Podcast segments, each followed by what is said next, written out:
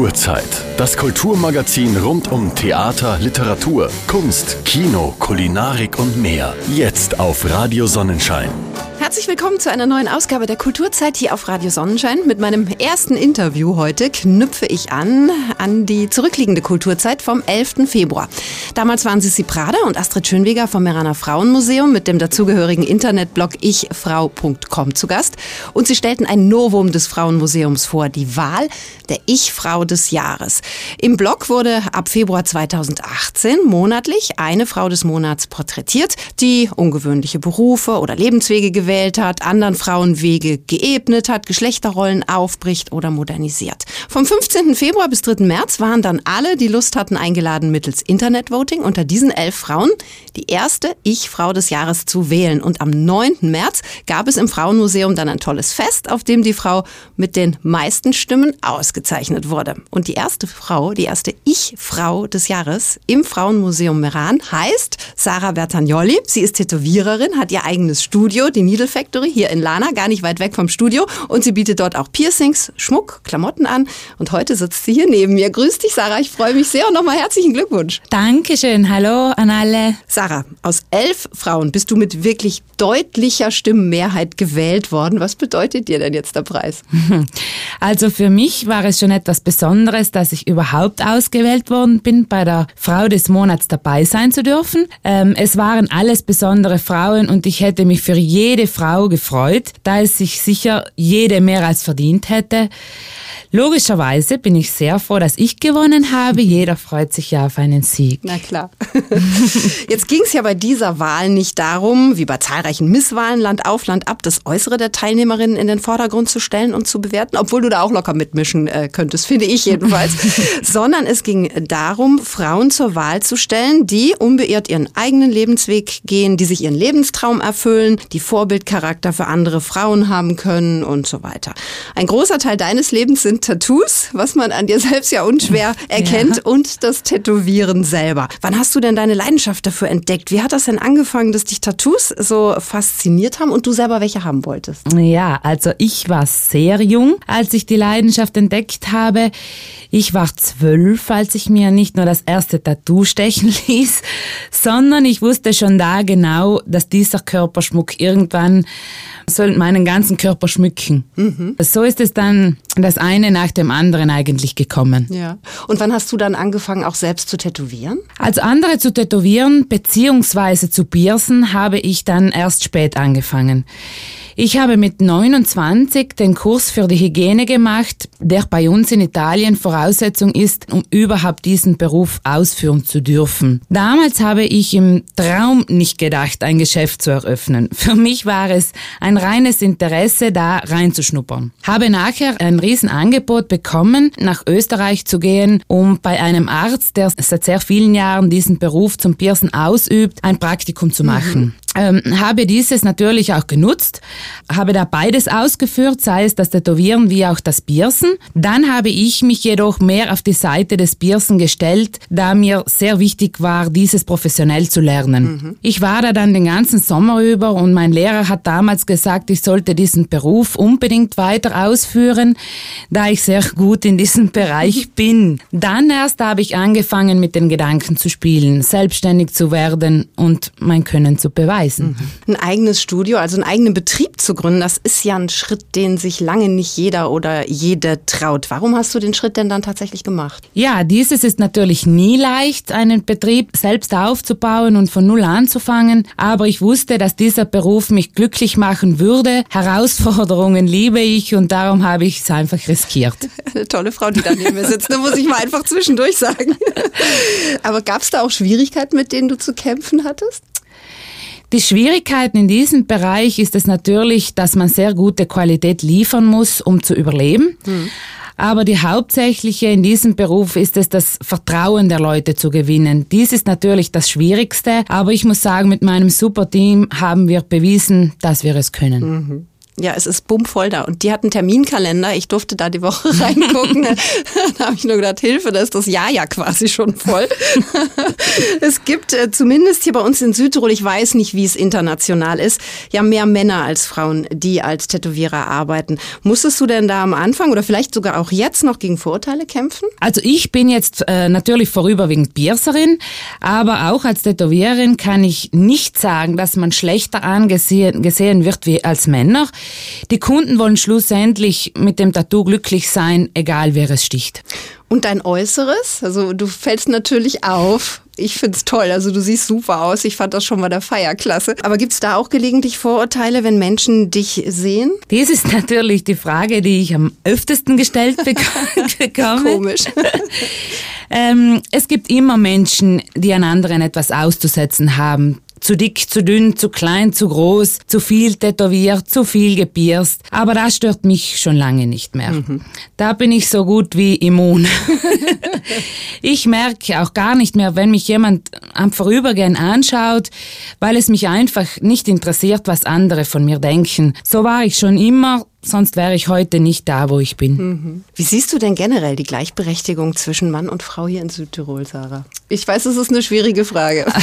Sehr. Ähm, leider kann ich auf diese Frage nur antworten, wie ich mich fühle oder wie ich es in meinem Umfeld sehe. Und ich denke, heutzutage kann echt jede Frau schon lange das erreichen, was Männer erreichen. Vielleicht sogar noch mehr. Ha. den Satz, den werde ich ausschneiden hier aus diesem Interview und immer wieder senden. Ja. Was sind für dich denn starke Frauen? Was zeichnet starke Frauen aus? Eine starke Frau zeigt für mich Charakter. Jeder sollte im Leben das erreichen, was er sich vorstellt und wünscht. Was es dann auch schlussendlich ist, ist jeder Mann bzw. Frau seine Sache. Keine Frau muss sich jemandem unterwerfen, nur weil sie eine Frau ist. Diese Zeit ist schon lange vorbei. Gibt es für dich konkrete Vorbilder? Eigentlich nicht. Nur der Meister, bei dem ich gelernt habe, das war ein Riesenvorbild für mich. Deshalb habe ich mich auch lehren lassen von ihm. Mhm. Also das war geschlechterübergreifend gerade unterwegs. Genau. Jetzt bleiben wir aber trotzdem bei den Frauen, denn oft sind es ja Mütter oder Großmütter, die einen als Frau auch prägen. Hat dir deine Mutter oder deine Großmutter oder beide auch was mitgegeben, wofür du ihnen dankbar bist? Klar bekommt man immer etwas äh, mit, für das man dankbar ist. Ich weiß, meine Erziehung reicht so weit, Möglichkeit, dass ich jedem Mitmenschen Respekt erweisen kann und dafür bin ich dankbar, weil man es heute erlebt, ist dies bei weitem nicht mehr normal. Mhm, da hast du absolut recht, ja. Ist denn dein Lebenstraum erfüllt oder bleibst du jetzt so wach und neugierig und offen für alles und wäre auch nochmal so eine 380-Grad-Wendung möglich in deinem Leben? Mm, eine 380-Grad-Wendung wird bei mir sicher nicht mehr eintreten, weil ich sehr glücklich bin mit dem, was ich mache und alle Tage erleben darf. Neugierig und offen bin ich immer für Neues. Deshalb auch das neue Geschäft, was wir in Lana eröffnen. Da kann ich jedoch nichts preisgeben. Uh. Lasst euch überraschen. Dann müssen wir die Augen offen halten, wenn wir durch Lana laufen. Genau. Hast du ein Lebensmotto, das dich begleitet? Ähm, es gibt mehrere Mottos, was zutreffen würden. Aber das Schönste für mich ist immer noch das Leben und Leben lassen. Der Preis zur Ich-Frau des Jahres hat einen besonderen Platz bei dir erhalten. Ich habe ihn schon gesehen, er sticht auch sofort ins Auge. Wo hast du ihn platziert? Der Preis zur Ich-Frau des Jahres hat einen besonderen Platz im Studio. Jeder wird ihn gleich sehen. Er steht in der Mitte von unseren restlichen Pokalen und Auszeichnungen, was wir schon gewinnen durften. Mhm, das ist wirklich ein schöner Platz. Dann sage ich dir jetzt nochmal herzlichen Glückwunsch. Weiterhin viel Erfolg für dich, für deine Needle Factory und das Neue, was da kommt, was Danke, noch nicht äh, jetzt hier besprochen wird. Und natürlich auch alles andere, was dich im Leben glücklich macht. Dankeschön. Ja, und alle, die einen Eindruck von der Feier im Frauenmuseum haben möchten, sei der Blog ichfrau.com empfohlen. Da findet ihr den Bericht inklusive Fotos zum Fest. Und da gibt's auch schon wieder die ersten Frauen des Monats für das Jahr 2019, aus denen dann im März nächsten Jahres die zweite Ich-Frau des Frauenmuseums gewählt werden wird. Und im Übrigen bietet der Blog ichfrau.com auch viele, viele andere interessante Themen rund um das Frausein. Kulturzeit. Immer montags von 19 bis 20 Uhr und sonntags von 11 bis 12 Uhr. Nur auf Radio Sonnenschein. Einen Polit-Thriller habe ich euch jetzt zu bieten in der Kulturzeit und vor allem habe ich das Vergnügen, mit dem Autor des Buches selber sprechen zu können. Eine politische Verschwörung ungeahnten Ausmaßes und das mitten in Deutschland. Was beängstigend klingt, ist das fiktive Szenario des neuen Thrillers von Spiegel-Bestseller-Autor Veit Etzold in Staatsfeind entführt er uns in die Welt der Sicherheitsdienste und in die obersten internationalen Politkreise, kurz dorthin, wo die Strippen gezogen werden. Das Buch gibt es seit Anfang März im Handel und wie realitätsnah die Story eventuell doch ist, darüber spreche ich jetzt mit Veit Etzold selber. Hallo, Herr Etzold. Hallo, guten Tag. Herr Etzold, erklären Sie uns doch bitte erst einmal kurz in eigenen Worten die Handlung von Staatsfeind. Also man spricht ja in letzter Zeit in Deutschland immer oft von einer Spaltung der Gesellschaft. Und mhm. da gibt es in Staatsfeind wirklich Kräfte, die genau das wörtlich nehmen, also praktisch das wiedervereinigte Deutschland wieder teilen wollen. Und zwar wann? am 9.11.2019, dem 30. Jahrestag des Mauerfalls, was natürlich eine perfide Bedeutung hat. Aber ganz grob geht es darum. Und das wäre schon in diesem Jahr. Sie haben zwei Hauptfiguren, Ivo Retzig und Judith Richter. Was zeichnet denn die beiden besonders aus? Sowohl Ivo Retzig als auch Judith Richter arbeiten für den Staat, sind also auch auf der Seite des Gesetzes. Ivo Retzig ist ehemaliger Elitesoldat der KSK, Judith Richter ist Polizistin beim Staatsschutz und beide werden in eine Verschwörung hereingezogen, die ihnen immer mehr über den Kopf wächst und wo sie sich die Frage stellen müssen, opfern sie sich selbst oder opfern sie alle anderen. Mhm. Inwiefern unterscheidet sich Staatsfeind von Ihren bisherigen Büchern? Ich glaube, der Unterschied von Staatsfeind zu den bisherigen Büchern ist, dass der Fokus sehr stark auf Deutschland liegt, also auf der deutschen Geschichte, auf der Gesellschaft, gerade auf der jüngsten Historie mit der Wiedervereinigung, aber eben auch Richtung dunkle Kapitel Deutschlands, Drittes Reich und Zweiter Weltkrieg und wie das alles zu einer großen Verschwörung sich zusammenaddieren kann. Mhm. Mit Staatsfeind gibt's also einen waschechten Polit-Thriller. Was macht das Genre für Sie denn so spannend? Das Spannende am Polit-Thriller ist, dass man als Autor gerade in der heutigen Zeit extrem herausgefordert ist. Also es passieren so viele schräge Sachen, dass man sich auch sehr viele schräge Sachen ausdenken kann, die völlig plausibel klingen. Andererseits bei all den Dingen, die passieren, Trump gewinnt die Wahl, Konflikt mit China, Brexit und was auch immer, muss man sich wirklich als Thriller-Autor beeilen, dass man mit seiner Fiktion nicht von der Realität überholt wird. Ja, eine politische Verschwörung bis in die höchsten Machtstrukturen. Für wie wahrscheinlich halten Sie ein solches Szenario denn tatsächlich? Ich halte so ein Szenario nicht für unwahrscheinlich, weil diejenigen, die Zugriff auf den Sicherheitsapparat haben, auf die Armee, auf die Polizei, auf die Infrastruktur, wo ja viele Fäden zusammenlaufen, die können natürlich ein Land lahmlegen und umstürzen. Und wenn wir uns Zeitungsberichte anschauen, die gerade jetzt rausgekommen sind über Hannibals Schattenarmee in der Bundeswehr, irgendwelche Verschwörungen, ist das Ganze leider nicht so unwahrscheinlich, wie man es vielleicht als Thriller-Autor gerne hätte. Mhm.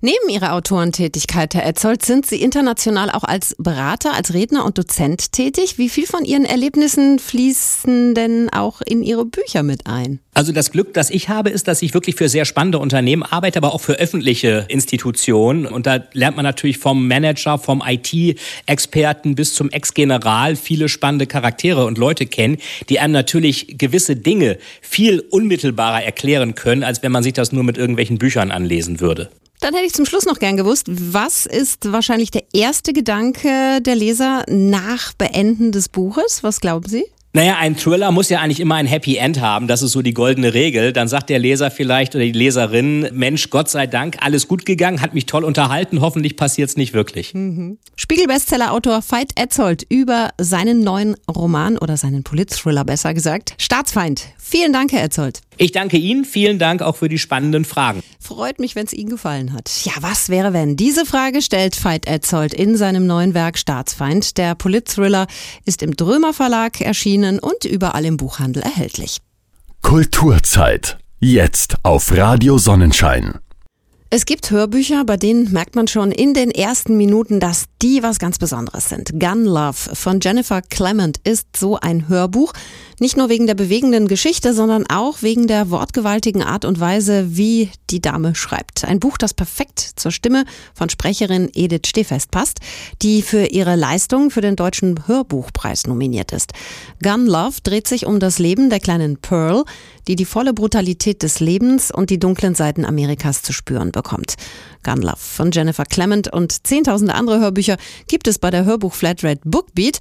Aber jetzt hören wir erstmal, was Mario Hartwig uns über das Buch verraten kann. Pearl wächst mit ihrer Aussteigermutter in einem Auto am Rande eines Trailerparks auf. Als meine Mutter und ich in den Mercury zogen, war sie 17 und ich gerade geboren. Meine Mutter dachte, wir würden nur ein oder zwei Monate bleiben, aber dann wurden es 14 Jahre. Pearls Mutter arbeitet als Putzkraft in einem Veteranenkrankenhaus. Die beiden haben eine tiefe und liebevolle Beziehung. Du bist der pure Glanz, sagte meine Mutter. Mit dir zusammen zu sein ist, als hätte man hübsche Ohrringe oder ein neues Kleid an. Aber die Welt außerhalb ihres Autos ist eine wütende Welt. Sie ist den Waffen verfallen und Kinder wachsen mit Pistolen statt mit Haustieren auf. Komm, wir sehen uns die Alligatorenbabys an. Der weiße Sand, auf dem sie am Tag zuvor gelegen hatten, war jetzt roter Sand. Die Kugeln hatten die Neugeborenen zerfetzt. So richtig wundern tat uns das nicht. Die Leute hier machten gerne Schießübungen. Irgendwer hatte immer den Finger am Abzug. Diese brutale Welt kann Pearl in ihrem Mercury aussperren. Hier kann sie träumen. Aber alles ändert sich, als Eli in das Leben ihrer Mutter tritt. Das Süße sehnt sich nach dem Bösen und Mr. Bad erkennt Miss Sweet immer schon von weitem. Meine Mutter riss den Mund auf zu einem großen O und atmete ihn direkt in sich ein. Als er sagte, sein Name sei Eli, war sie schon auf den Knien. Seine Stimme machte sie sofort gefügig. Eli ist der Anfang vom Ende. Ab jetzt spürt Pearl die ganze Brutalität, die das Leben und das Land, in dem sie lebt, zu bieten haben. Und schon bald wird sie sich wieder nach dem einfachen Leben im Mercury und sogar nach dem Gestank der nahen Müllkippe zurücksehen. Pearl, Kleines, sagte sie, ich glaube an Liebe auf den ersten Blick. Pass auf, wohin du guckst. Das Hörbuch Gun Love von Jennifer Clement und äh, viele, viele andere Hörbücher gibt es bei der Hörbuch Flatrate Book Beat. Und mit der App kann man so viel hören, wie man will, wann immer man will, wo immer man will. Weitere Infos unter bookbeat.de. Zeit für Kultur. Jetzt auf Radio Sonnenschein. Die Volksbühne Lana steckt mitten in den Probenarbeiten zu ihrer neuen Komödie, die am 30. März Premiere feiern wird. Und wie könnte es anders sein? Der Obmann ist natürlich heute hier bei mir im Studio, Walter Tribus, und versorgt uns mit allen wichtigen Informationen. Genau, so machen wir's. Lieber Walter, wie immer darf bei euch einmal im Jahr wenigstens gelacht werden oder mindestens gelacht werden. Eine Komödie habt ihr euch in diesem Jahr wieder ausgesucht. Da geht's richtig an die Lachmuskeln, glaube ich. Ja, es ist wirklich äh, was Besonderes. Es ist schon äh, vielleicht der Titel selber ein Bett voller Gäste. Wie ich das, das erste Mal gelesen habe, es war ein Kribus Grabus, muss man sagen, fast nicht zu verstehen. In der Zwischenzeit sind wir mit den Proben so weit, dass wir es einmal äh, durchgeprobt haben. Also wissen wir ungefähr, wie es funktioniert. Aber das ist auch schon alles, dass wir wissen, wie es funktioniert. Und wir wissen leider, dass es kompliziert ist. Ja. Ihr wisst aber, glaube ich, auch, dass ihr das bis 30. März hinbekommen werdet, oder? Ja, wir sind noch guter Hoffnung, sagen wir mal so. Eben, das denke ich mir. Ganz kurz vielleicht zum Inhalt. Worum geht's? Naja, worum geht's? Es ist so, dass äh, ein Fest in dem Ort äh, stattfindet, alle Betten belegt. Es ist ein äh, Zimmer frei, noch ein Familienzimmer mit zwei Doppelbetten und das wird einmal vom Hotelmanager und einmal vom Angestellten vermietet, also doppelt vermietet und dann kann man sich vorstellen, was da für ein Casino herauskommt. Der eine meint, es ist sein Zimmer, der andere meint, es ist ein anderes Zimmer. Beide kriegen noch Überraschungsgäste zwischen Freundinnen, Freunden und Frauen und so weiter und das wird also wirklich Tür auf, Tür zu und äh, man muss wissen, welche Tür man nimmt, wenn man rausgeht und wieder reinkommt. Mhm, ja. Sonst sitzt man in der Falle. Genau, sonst ist Schluss aussamen, ja. Und sowas sorgt natürlich immer für viel Gelächter. Sowas will aber auch sehr genau geprobt sein, ne? Ja, ich denke, dass, dass eben die Kunst an der ganzen Sache ist effektiv das, dass es ausschauen sollte, wie wenn es spontan kommt, aber es ist alles wirklich, also wie soll ich sagen, jede Szene, die was, wo man aufeinander, übereinander, hintereinander liegt, dass die genau geprobt wird, weil sonst es kommt ein Casino aus und es schaut gar noch nichts mehr aus, muss man sagen, für einen Zuschauer. Also eben, es ist wirklich eine Herausforderung, so zu dienen, als wenn es spontan wäre und in der Wirklichkeit äh, harte Probe, auf jeden Fall, ja. Und ihr habt eine neue Regisseurin. Ja, und auf der bin ich eigentlich schon stolz, auf der Heil Andrea. Von mir sie eine von den besten Schauspielerinnen, mhm. was wir in Südtirol da haben. Sie ist auch vom Charakter her eine wunderbare Frau, ja. ganz nette, sehr einfühlsam. Und äh, sie arbeitet mit uns, will ich sagen, behutsam. Sie führt uns dorthin, wo, man, wo sie uns haben will, aber es ist ganz fein mit ihr zu arbeiten und ich bin glücklich, dass sie ins Regime hat. Mhm. Ja. Sie kennt sich auch aus mit Komödie, hat selbst schon Komödie gespielt. Ich habe sie schon gesehen, sowohl in Komödie als auch in ernsten Stücken. Ich liebe sie auch heiß und innig, mhm. die Andrea. Also toll, dass ihr die habt. Das wird mit Sicherheit klasse werden. Ja, nein, ich freue mich wirklich auch. Das ist, es ist schon verschieden zu arbeiten mhm. mit dir. Jetzt gucken wir noch ganz kurz auf die Volksbühne. Über 60 Jahre alt seid ihr mittlerweile. Mhm. Etabliert. Alle freuen sich, dass es euch gibt und kommen immer gerne zu euch. Was manche Bühnen so ein bisschen drückt, ist so der Nachwuchs. Das ist bei euch aber jetzt nicht so wirklich ein Problem. Wenn man sieht, auch was ihr Weihnachten immer wieder an tollen Kindern und Jugendlichen aufbietet, die so quasi weiter mit reinwachsen, dann gibt's die Volksbühne noch mindestens 500 Jahre. Äh, ja, äh, Zeitspanne, die ich jetzt nicht überschauen kann, aber ich, ich wünsche es der Volksbühne auf jeden Fall. Nein, Nachwuchsprobleme, nein, kann man wirklich sagen, durch den, dass wir wirklich früh umfangen mit den Kinderstücken oder beziehungsweise mit den Märchen, die wir arbeiten. Wir haben bis jetzt alle ein bisschen so ein Problem gehabt, die Übergangszeit äh, zu schaffen, also vom Kindesalter zum Erwachsenenalter. Mhm. Und da werden wir heuer eben eine eigene Geschichte machen, dass wir mhm. mit den Jugendlichen voraussichtlich, wenn wir es denn schaffen, in, in so einen Zeitnöten. Aber nein, es ist auf jeden Fall geplant, dass wir mit denen, äh, also zwischen 14 und 17, 18 Jahren, dass man da, dass wir einen eigenen Stickel entwickeln mit denen, dass sie spielen können, dass sie wirklich das spielen können, wo sie jetzt auch für immer eine Zeit ist. Mhm. Nicht, sie sind ja nicht mehr Kinder, sie sind ja nicht Erwachsene, haben eigene Bedürfnisse in Hinsicht, äh, was gespielt wird. Und äh, wenn wir das schaffen, dann wäre ich sehr, sehr glücklich. Ja. Auf jeden Fall. Finde ich auch eine super Sache, dass ihr euch die rauszieht und sagt, hier, das ist jetzt mal eure Bühne und ihr dürft zeigen, was ihr drauf habt. Ja, die sollen sagen und sie kennen es gut, sie seien gut, sie seien motiviert und, und mhm. wenn man die äh, nicht weiterlässt, dann logisch verlieren sie die Freiheit und, und da den Anschluss und, und das will man absolut vermeiden. Ja. Ja. Nochmal zurück zu eurem Stück. Wir dürfen natürlich nicht vergessen, nicht nur die auf der Bühne leisten Top-Arbeit, sondern gerade auch die hinter der Bühne und das darf man auch nie vergessen, denn das ist ja alles freiwillig, was da bei euch abgeliefert wird. Ja, es ist alles freiwillig, es ist effektiv freiwillig. Hinter der Bühne ist die Arbeit mindestens gleich groß wie vor der Bühne, nur die sieht man dann halt danach nicht. Das heißt, man sieht schon, natürlich, der was weiß, der soll six, wie die Kostüme ausschauen, mhm. wie die Bühne gebaut ist. Apropos Bühne ist es ja sogar technische Geschichte, wo wir müssen schauen, dass wir sie lösen. Nein, Wieso? Nein, sage ich nicht. Geheimnis. Und das sind wirklich also Stunden, die was man nur verdammt bastelt, um Kleinigkeiten äh, so zu, zu hinzubringen, dass sie danach funktionieren und ja. dass sie auch äh, dem äh, entsprechen, was der Zuschauer sich wünscht und dann natürlich der Spieler wünscht, die Regisseurin wünscht und alles. Na, viel Arbeit dahinter. Also äh, ich, ich denke, man kann den Leuten nicht genug danken. Der Spieler kriegt zumindest einen Applaus, das er mhm. gesehen und wird danach noch gratuliert, dass er es toll gemacht hat oder zumindest, wenn er es auch nicht toll gemacht hat, zumindest wird er nicht gescholten, weil halt tut man im Theater ja nicht ja. den Schauspieler schelten, sagen, du bist ganz mies gewesen oder so. Da sind die Leute ja eher wirklich äh, nett und, äh, wie soll ich sagen, gut erzogen, muss man sagen. Nicht? Aber äh, die, was hinter der Bühne sind, die, die, die kriegen frisch von dem eigentlich überhaupt mhm. nichts mit. Also vom Publikum jedenfalls äh, nicht und deswegen glaube ich, ist es schön, dass wir sie erwähnen mhm. und dass du das angesprochen hast. Ja. Liebes Publikum, ihr müsst die einfach mal am Schluss auf die Bühne rufen, ganz laut und dann müssen die alle auch mal kommen. ja, wäre eine Möglichkeit, allerdings seien sie meistens ja noch nicht um, nicht, ja. Oft schon, oft nicht, aber halt. Ja. ja. Gut, wir wissen, es gibt eine tolle Komödie, bei der man sehr viel lachen kann. Ein Bett voller Gäste, gespielt von der Volksbühne Lana im Kulturhaus von Lana. Genau. Die Premiere ist am 30. März um 20 Uhr und es gibt weitere Termine und zwar am 2., 5. und 11. April jeweils um 20 Uhr und Achtung, einmal schon früher und zwar am 14. April um 18 Uhr. Ja, das ist die zweite Premiere in dem Sinn, dass wir das jetzt eigentlich äh, zwar oft einmal schon umgedenkt haben, aber noch nie gemacht haben, dass wir Sonntag um äh, 6 Uhr eben spielen, weil äh, für viele Leute das äh, praktischer ist. Mhm. Man, entweder, äh, es gibt ältere Leute, die was gerne danach heimgehen und andere, die was danach noch gerne Pizza essen gehen. Und für beide wäre das so vorgesehen. Und wir hoffen, dass die Leute so stark kommen, aber am Sonntag danach kommen, ja. Und natürlich kann man schon Karten reservieren. Das sollte man auch möglichst nicht zu lange aufschieben, denn die Volksbühne ist sehr beliebt und gerne ausverkauft. Deswegen einfach online gehen auf die Homepage oder auf die Facebook-Seite und da muss man dann einfach nur so ein paar Klicks machen und zack hat man seine Karten für den Wunschtermin reserviert. Und dann heißt es nur noch Vorhang auf und Spaß haben. Genau. Ich hoffe, dass ganz viele Like kommen. Schluss. Aus. Amen. Kulturzeit. Immer montags von 19 bis 20 Uhr und sonntags von 11 bis 12 Uhr. Nur auf Radio Sonnenschein. Auch die Gesundheit soll heute nicht zu kurz kommen hier in der Kulturzeit auf Radio Sonnenschein und deswegen gibt es zum Schluss heute nochmal einen Buchtipp ran an das Fett von Dr. Anne Fleck, die Wahrheit über Fett und wie man sich damit gesund ernähren kann. Darum geht es in diesem Buch und die Frau Fleck hat sich tatsächlich die Zeit genommen, mit mir persönlich darüber zu plaudern. Fett ist Gift, ungesund, macht dick, krank. Wer gesund und schlank sein will, sollte sich fettiges Essen unbedingt verkneifen. Das trichterten uns Ärzte Ärzte, Fitnessexperten und die Werbung seit Jahren immer wieder aufs Neue ein.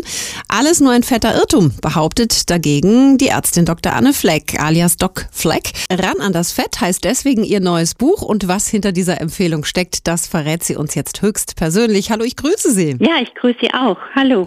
Frau Dr. Fleck, es heißt doch immer, Fett sei böse. Was ist denn dran an diesem Vorwurf? Dieser Vorwurf ist wissenschaftlich unbegründet. Die Angst vor Fett sitzt leider wie einzementiert in unserem Gehirnkasten. Dabei hat der Stand der Forschung bereits seit Jahren die Fette fast alle rehabilitiert. Es gibt wirklich gutes Fett, da muss man auch differenzieren. Gutes Fett, das heilt, schlechtes Fett, das killt. Mhm. Aber die Angst vor dem Fett sollte man verlieren und es auch wirklich in den Alltag konsequent einbauen. Aber warum empfehlen Sie denn gleich so provokativ ran an das Fett? weil die Angst vor dem Fett führte dazu, dass immer mehr Kohlenhydrate, zuckerreiche Nahrungsmittel die Teller eroberten und wir auch eine Zunahme der chronischen Erkrankungen hatten, wie Diabetes, Übergewicht, Demenz und Krebs. Und ran an das Fett ist genau dieser Appell, Leute, vergesst dieses alte Dogma. Ich sage ja gerne in meiner Praxis, Gesundheit spürst du erst, wenn sie nicht mehr da ist. Mhm. Das ist leider aus meiner Erfahrung so. Und wenn man auch Schwerkranke behandelt, Menschen mit entzündlichen Erkrankungen wie Rheumatismus, Multiple Sklerose, Hauterkrankungen, Darmerkrankungen, diese Menschen merken wirklich schneller vielleicht als der, der super fit durchs Leben geht, wie die Qualität von gutem Fett die Gesundheit beeinflusst. Welche Fette zählen denn zu den guten? Vor allen Dingen die Omega-3-Fettsäuren aus fettem Fisch, also wie Wildlachs, Makrele, Hering, aus Pflanzenölen wie Leinöl, Hanföl, Walnussöl und ganz einfach Mandeln, Nüsse, ob das jetzt Walnüsse sind, die perfekt sind. Die sehen ja schon aus wie ein Gehirn. Mhm. Wir wissen einfach auch, dass diese Fette wichtig sind für die Stresstoleranz und auch für das Vorbeugen von Erkrankungen, Konzentration, ADHS, Depression. All das kann man mit gesundem Fett nebenbei auch gut beeinflussen. Und das Geheimnis ist ja auch, dass man mit gesunden Fetten sogar extrem gesund schlank bleibt. Also nicht krank schlank, kann man auch sein, gesund schlank. Das hört sich schon mal gut an. Und auf welche Fette sollte man hingegen lieber verzichten? Also die schlechten Fette sind die Transfette aus industrieller Herstellung, zum Beispiel aus Fertigprodukten, aus frittiertem, aus Chips, aus Donuts etc. Viele Menschen denken aber, naja, ich esse doch gar keine Chips, das kommt bei mir nicht vor. Denen ist aber gar nicht bewusst, dass sie sich schlechtes, ungesundes Fett auch in der Bratpfanne züchten können. Man muss also erhitzen mit Vorsicht und nur mit Ölen, die gut erhitzbar sind. Ein Olivenöl extra virgine ist ein perfektes Universal in der Küche. Rapsöl, wem es gut schmeckt, der kann das gerne nutzen. Man sollte es allerdings nicht erhitzen, wegen des geringen Omega-3-Gehalts. Und zum Braten, da ist mein Tipp, gutes altes Butterschmalz oder Sesamöl. Mhm. Bleiben wir noch ein bisschen bei den konkreten Tipps. Wie startet man denn am besten richtig fett in den Tag? Die Rezeptur des Doc Flake Frühstücks ist ganz einfach. Gutes Fett aus Leinöl mit seinem besten Kumpel Weizenkeimöl, Eiweiß aus Quark, Joghurt, Chiasamen und eine Handvoll Obst. Zuckerarm gerne aus Beeren oder Mangos, Äpfel, Bananen und was man als Topping, als gesunde Deko darüber streuen sollte, sind ebenfalls Nüsse, Mandeln, Kerne, die man einfach liebt. Wenn man dann den Rest des Tages mit drei Kernmahlzeiten bestückt. Die Hauptdarsteller auf dem Teller eher viel Gemüse sind, Salat, etwas Eiweiß und man dann auch noch ein Olivenöl extra virgine darüber gibt, dann hat man auch durch den erhöhten Fettanteil eine längere Magen-Darm-Passage des Nahrungspreises und man ist einfach schön satt. Und welchen Vorteil hat das noch? Man hat nicht gleich wieder den nächsten Heißhunger, denn wenn Menschen Heißhunger haben, ist das eigentlich immer ein Zeichen, dass die vorherige Mahlzeit zu zuckerreich war. Viele snacken sich durch den Tag, lutschen Bonbons durch den Tag und das sind alles Zuckerreize. Isst man stattdessen eine fettreichere Mahlzeit oder zum Beispiel Nüsse zwischendurch oder Mandeln, hat man deutlich weniger Heißhunger. Deswegen ran an das Fett ist nicht nur gesundheitlich wertvoll, wenn es gutes Fett ist, sondern es macht auch schön satt. Und ich finde, Ernährung muss Freude bringen, Ernährung muss Genuss bringen. Das ist ja was, was äh, viele heute schon gar nicht mehr wahrhaben wollen. Dr. Anne Fleck über ihr neues Buch Ran an das Fett. Vielen Dank für das Gespräch. Sehr gerne, vielen Dank auch. Für alle, die immer schon die Wahrheit über das angeblich so böse Fett wissen wollten, ran an das Fett von Dr. Anne Fleck ist im Wunderlich Verlag erschienen, gibt's natürlich im Buchhandel. Ja, und das war sie für heute, die Kulturzeit auf Radio Sonnenschein. Danke fürs Zuhören, eine schöne Woche und bis zum nächsten Mal. Ein Tschüss und ein Ciao von der Barbara.